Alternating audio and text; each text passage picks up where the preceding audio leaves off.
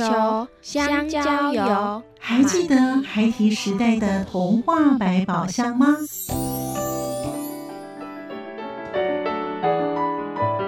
我是桂文雅。世界是一本美丽的书。我是曹俊彦，从小就喜欢画画。我的人生我是王淑芬。当全世界都在下雨，泥泞不堪，全世界。我是王家珍，持续不断，好好的写。我是林世仁，创作儿童文学，让我找到自己生命中的阳光，可以探寻到生命中充满不可思议的兴奋。现在就跟着徐凡，我们一起施展魔法，回到时光隧道里，一起去挖掘笔尖上孩提的奇幻之旅吧。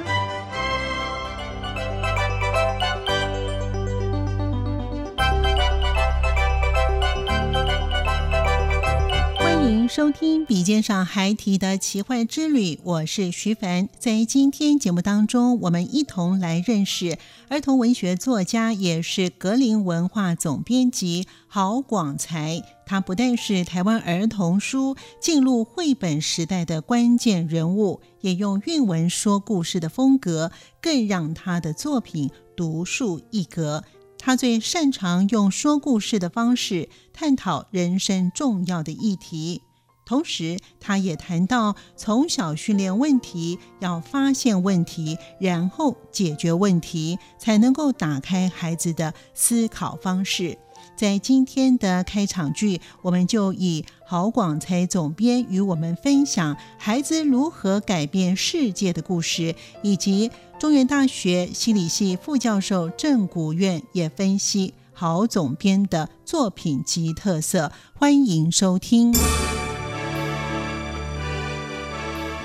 孩子的翅膀有无限的力量，可以飞到我们想象不到的地方。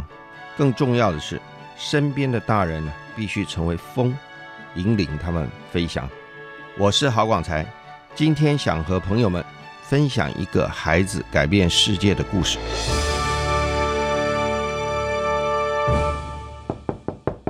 妈妈妈妈妈妈妈！哎，来，怎么了？我今天听老师说。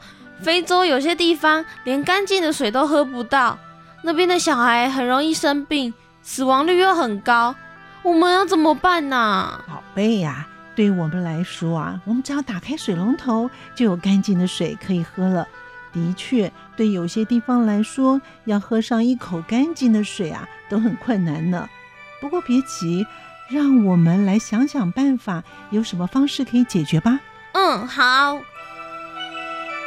莱恩的父母查完资料之后，告诉他，只要七十块钱就可以让非洲一个村子的人有干净的水喝。妈，那你可以给我钱去捐给非洲人吗？嗯，有爱心是好事，但是如果用爸爸妈妈的钱去捐，嗯，就不是你自己帮助非洲人喽。哦，有道理。那我决定了。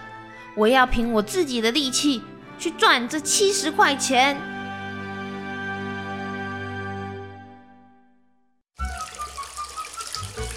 妈，我来洗碗，你放着，不要洗了，不要洗了。好好好。哎，爸，你不用打扫了，我来，我来，我来。妈，我去送报纸哦。就这样，莱恩。东做一点，西做一点，默默的存到了一笔钱。一年之后，在乌干达一座新开的井，冒出清澈干净的水，村民欢呼跳舞。这是莱恩为非洲开的第一口井，当地政府甚至宣布这一天为莱恩日。再过几年，莱恩已经在非洲、亚洲、南美洲找了数千口井，莱恩成为国际知名的小英雄了，也继续带来更多的水，帮助更多的人。没有人想过，一个六岁的小男孩也能改变世界，但其实小孩的力量超乎我们的想象。重要的是，他身边有支持他的大人，帮助他飞得更远、更高。让我们也一起成为这样的大人吧。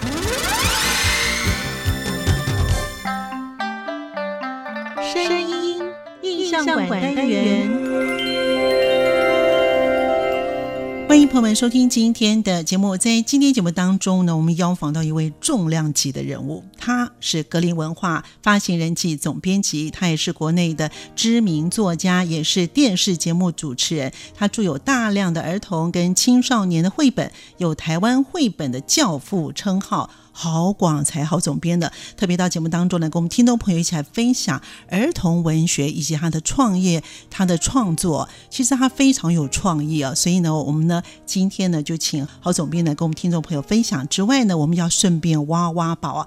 总编你好，哎，徐帆你好，各位听众大家好。是这个总编在大学的时候呢是念的这个法律哦，那后来呢你就从事了儿童文学的创作，是什么时候开始接触儿童文学的呢？那在当时契机是什么呢？总编？没有，就是当时我当完兵嘛，哦，嗯，本来想是大家走的路就是出国留学或者去考司法官这些嘛，那所以当时本来想去加拿大，我父母都在那边，那我妈那时候就跟我说，哎，哎，圣诞节前来就可以了。哦哦，那我那时候八月退伍，就想说应该做一点事，因为我没有工作经验，我没有打过工，也没有当过家教，就是所以这样不太好。应该有一点社会的历练比较好。可是当时，比如法律事务所这种，他都不要短工啊，人家都要跟你签三年约嘛。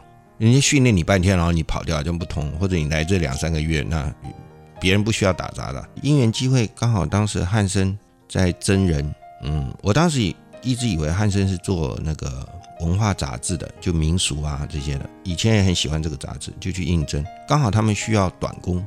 他们大概三个月以后有一个大的计划要结束，所以就要把人裁掉。嗯，就希望有一个短期的工，那就符合你的条件。就他们看我也可能也蛮好玩，就给我试。我从那里才接触到外国的绘本。学法律，你当时会有个想法，就说，嗯，这个国家这个社会都希望它理想一点嘛。我们这社会这样乱糟糟的，就从小看那些烂书，画的也差。然后那个印刷也烂，写的也不好，然后看到别人的绘本说啊，你是从小看这种书，所以将来那个社会不一样，人就不一样了。所以想，哎，说不定可以做这个，所以后来就这样一直做下来。就是你越做会发现那个世界越大嘛。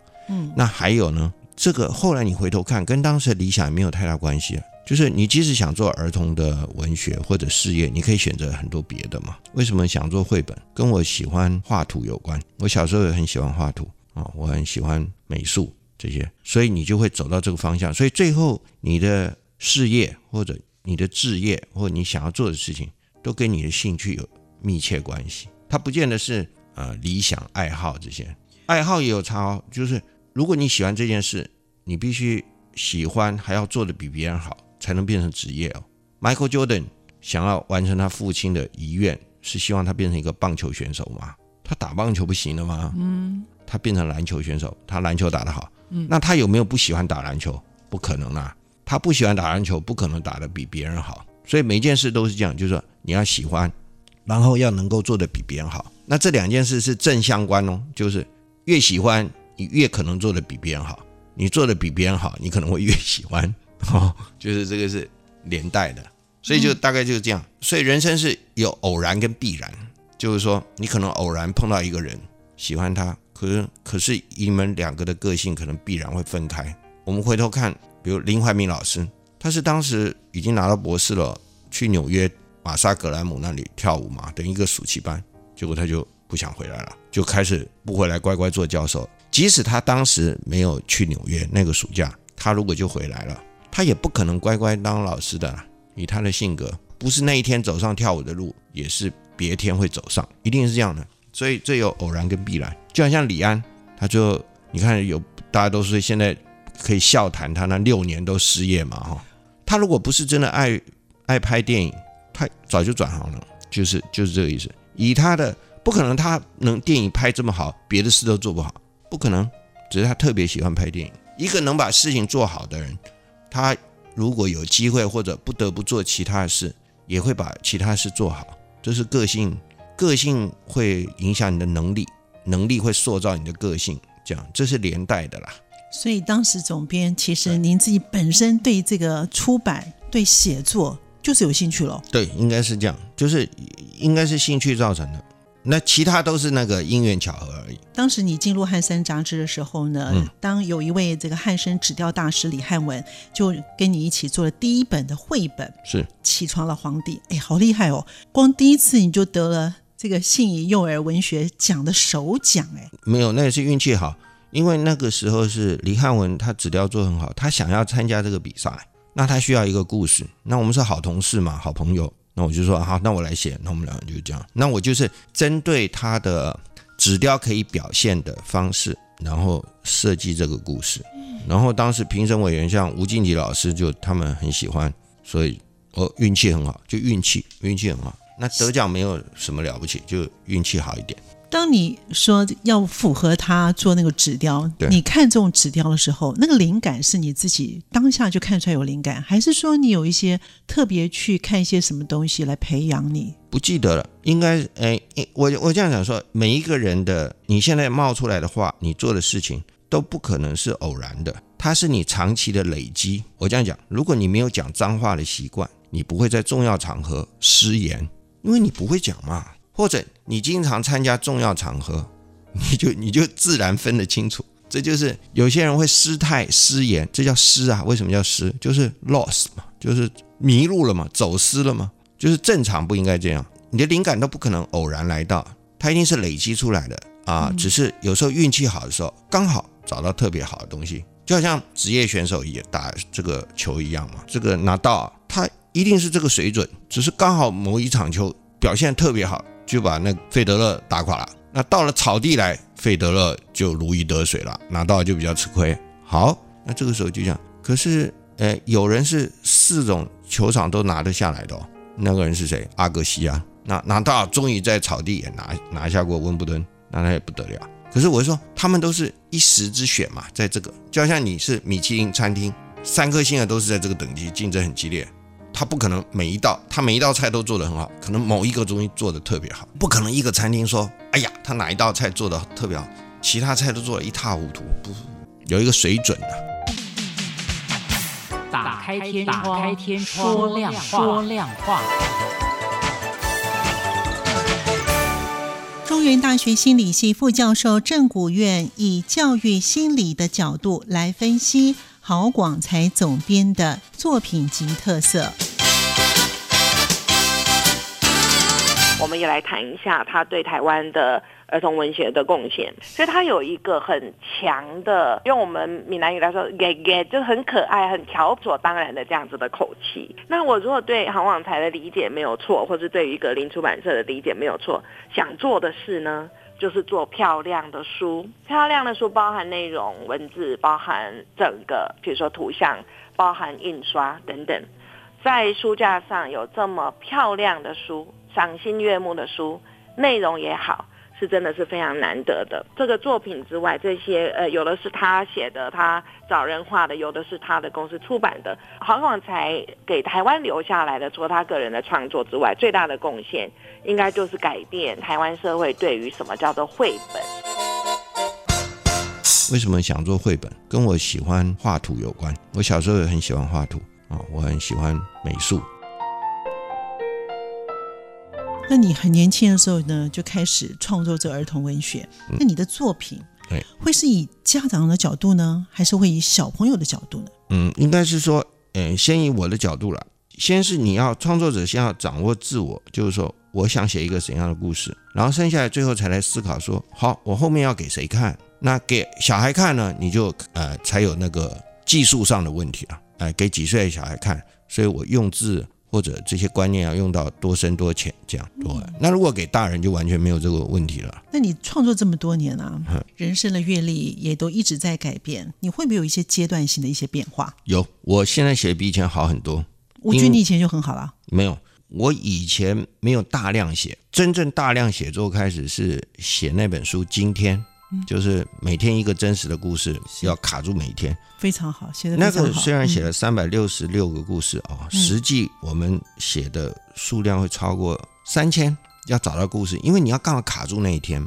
然后哪一个故事比较合适。那有时候某一天找到很多好故事，有时候某一天就一下找不到，所以那个量大概十十个可以用到一个。然后有些故事非常好，可是你找不到天，找不到确切日期，那就不能用。所以我真正大量写作是写那个今天开始大量需要大量快速的时间把它写出来。好，那这个时候你就会突然想到说，不行，你必须有一个更有效率的方式。那你就会把自己的写作方法给锻炼出来，你就会找到更多的公式，说我应该怎么写。比如一开头应该有一个问题，慢慢会磨出你写作的方法，然后你会整理哈过去你写成功的经验跟别的创作者经验，你会去找，然后慢慢就会找出这些公式来。所以我在那本书写完以后，后来写了一本写作教练在你家是教小朋友写作的，我就慢慢把比较有效的方法。教的就我能够自我这样教育，当然对别人是有效的。我们现在的文明或我们现在所以聪明，都是呃前面的巨人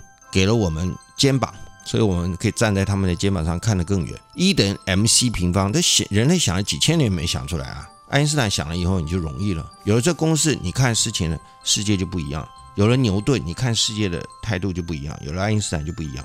好了，我现在讲意思说，所以你会。你如果找到这个公式，那你就会写得更熟练。当有更熟练的时候，你再突破公式就更厉害。公式上还有更细的公式，就跟打球一样嘛，他会越来越厉害。就是他写作的技巧会越来越精进。那最后呢？呃，人会到一个极限，打球就会到一个年龄到不了了，体力不够，或者他就他就没办法突破那极限。别人突破了那个极限，别人年纪又比较轻的时候，哦，那你就得退下来，就是这个意思。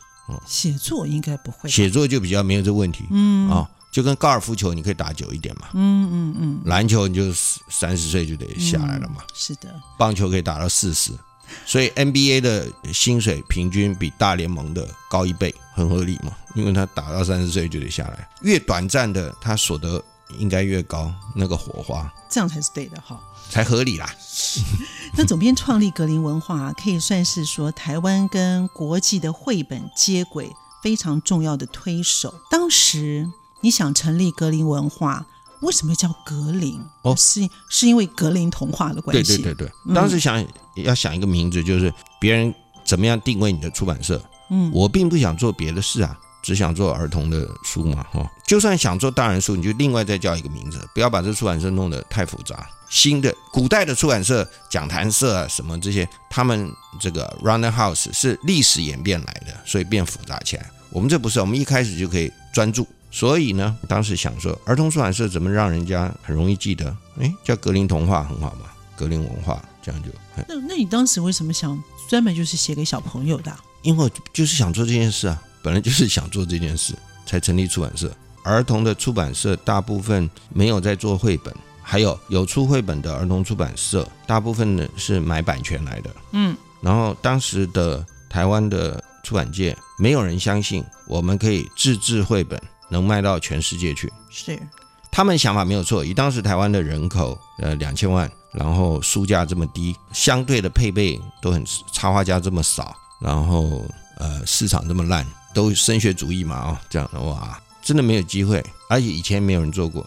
可是我感觉，嗯，不对，我们的世界没有只在台湾嘛，我们有机会用全世界的插画家嘛，比如像格林，我现在嗯，大概我我们合作过的世界的插画家大概有四百多个嘛，不到十个台湾人嘛，大部分都是意大利人、法国人、美国人、日本人、韩国人都有，所以你的插画家可以从全世界来，那你有了国际的人才。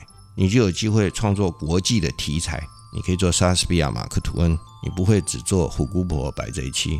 当然，我们的台湾人也可以创作国际的，但是你有国际的人才的时候，你的可以创作的题材的广度就宽了嘛。那这个时候你就可能有国际的舞台，就是国际市场。当你有国际市场的时候，你就不会陷在台湾这个地方。格林到现在都还是这样，我们超过一半以上长期以来。那个利润来自海外版权嘛，就是如果你把一本书卖到美国去，它的书价是你的两倍，市场是你的五倍，那不是很好吗？所以当时你要请国际的插画家，别人计算是不可能的，一定浪费钱的。而且价钱会不会比较高？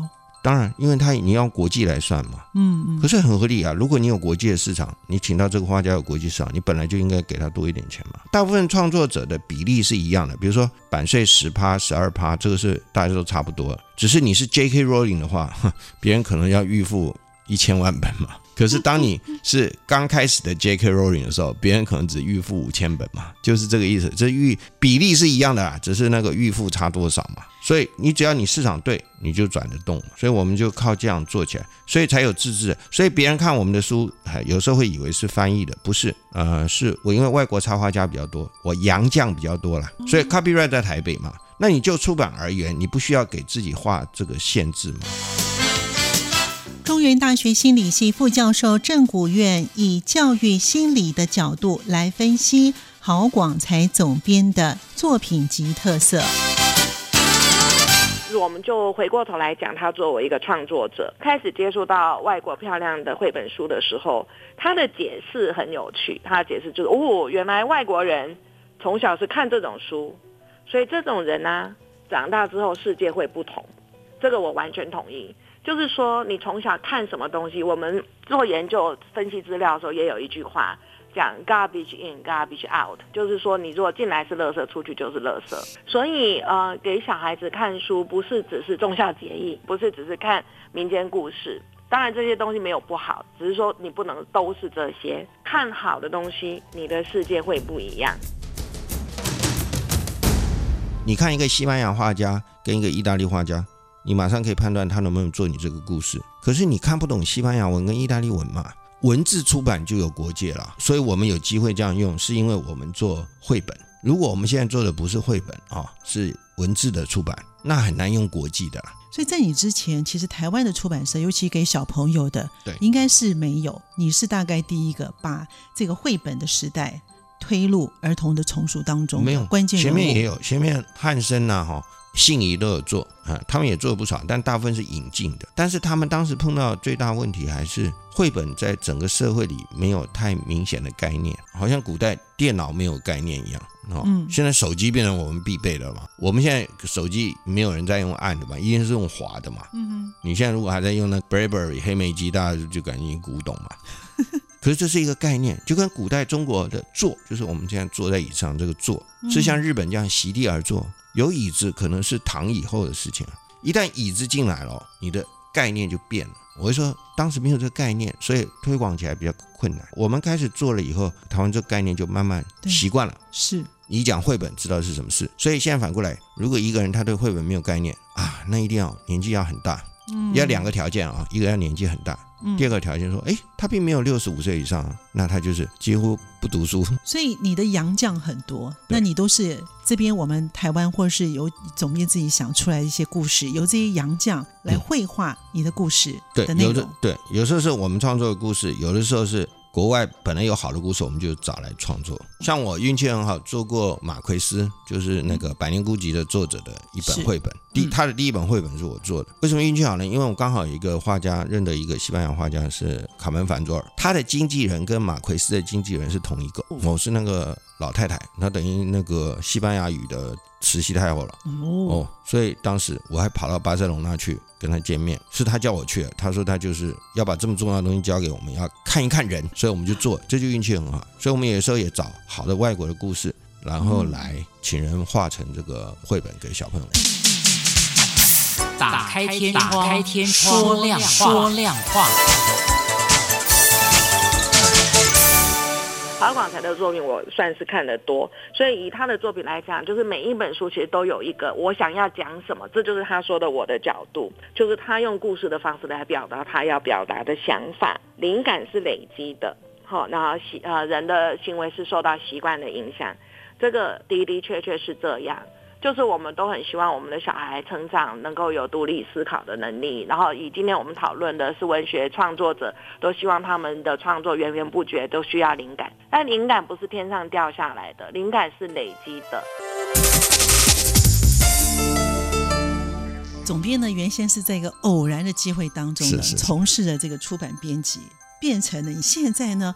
希望呢给一些孩子的教育呢，现在是你一种必然的工作。对于这个孩子们的这个教育啊，你其实投注的非常多的心力。像譬如说，你有小孩子改变世界的例子写成书。哦那像我们在节目一开头的时候，我们有请郝总编的跟我们听众朋友的分享，就念了一段啊。那一个小男孩呢，带了八十五万人干净饮用水的故事。那所以是不是？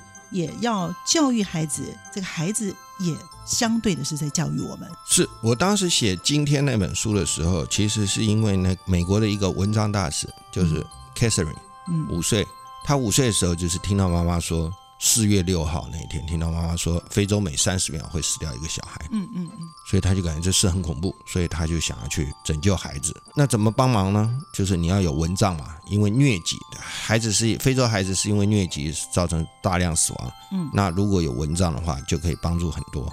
怎么办？所以他就买了个，把自己的那个零用金拿出来，买了一个蚊帐送到只要蚊帐基金会，帮他把蚊帐送过去。这个基金会就跟他说，捐十顶蚊帐可以有一张奖状。嗯，所以他想要帮助更大，他就把自己的绘本啊、旧的玩具啊拿到跳蚤市场去卖。结果呢，卖不掉，他就回来想说，如果他有一张奖状，别人也应该有一张。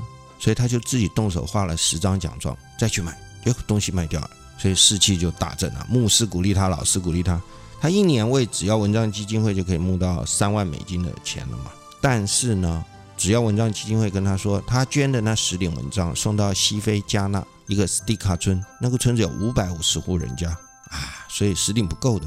这时候他搞这个事已经搞了两年了。两千零八年他就写信给比尔盖茨说：“亲爱的比尔盖茨先生，非洲孩子如果没有蚊帐就会死掉。”可是他们没有钱买蚊帐，啊，听说钱都在你家里，他还画了一张奖状给比尔盖茨，比尔盖茨就拿出三百万美金出来支持这活动。不止这个事啊，当时他两千零八小布希总统就请他去白宫谈疟疾怎么防治。你看，一个五岁的孩子可以救一百万的非洲的孩子，这个力量哪里来的？不是这个孩子是天才儿童哦，不是，他不是数学天才、围棋天才、美术天才，不是。他就是一个正常的小孩，他就是因为他没有想到这事有多困难，他没有计算，还有他背后有大人，他的父母要支持他，再来后面要一个系统，要有一个只要文章基金会，要有人把文章送到非洲去，所以他有一个系统，报国才有门呐，否则你空有理想，报国无门。我们现在小孩子说啊，我要送文章去非洲，糟糕，你找不到系统，所以一个孩子的力量背后还是大人，那大人要让他去发挥。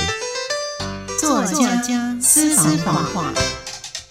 尤其我们在学校的教育里面，嗯，很可惜是我们在学校从来没有学会问问题。所以总编刚才有讲说，其实格林现在在推的互动式的教学的读本，所以我们想要把故事都把它写成互动式的。那家长在念这个故事的时候，他就自然会问出问题来。其实也是给一些家长，他不知道该怎么问的时候呢，就照着这个读本，对对对，因为你多问问题，自然你会创造出来。对，那我们在学校就是。学校没有教这个嘛，就是这是人生最重要，学校没教的事，就是问问题。嗯，所以你从来不会设计问题，你不会设计问题的时候，哎，你就是只是一个技术人员啦。就人生只有两个问题，第一个问题是你要想出一个问题来，第二个问题是你要把这个问题解决了。对，所以那你的灵感都是来自于这两个问题吗？而不是灵感方式慢慢就会。找出来，就是你会慢慢有产生灵感的公式跟方法。被称为台湾与国际绘本界接轨的推手郝广才总编辑，他推陈出新的创意，杰出的编辑企划整合能力，他引进世界各国的绘本，不仅让台湾儿童提升国际视野以及美学鉴赏。更将台湾绘本的版权销售到国外，让世界看到台湾精致绘本的输出能力。许愿祝福您，感谢您的收听，我们下次见。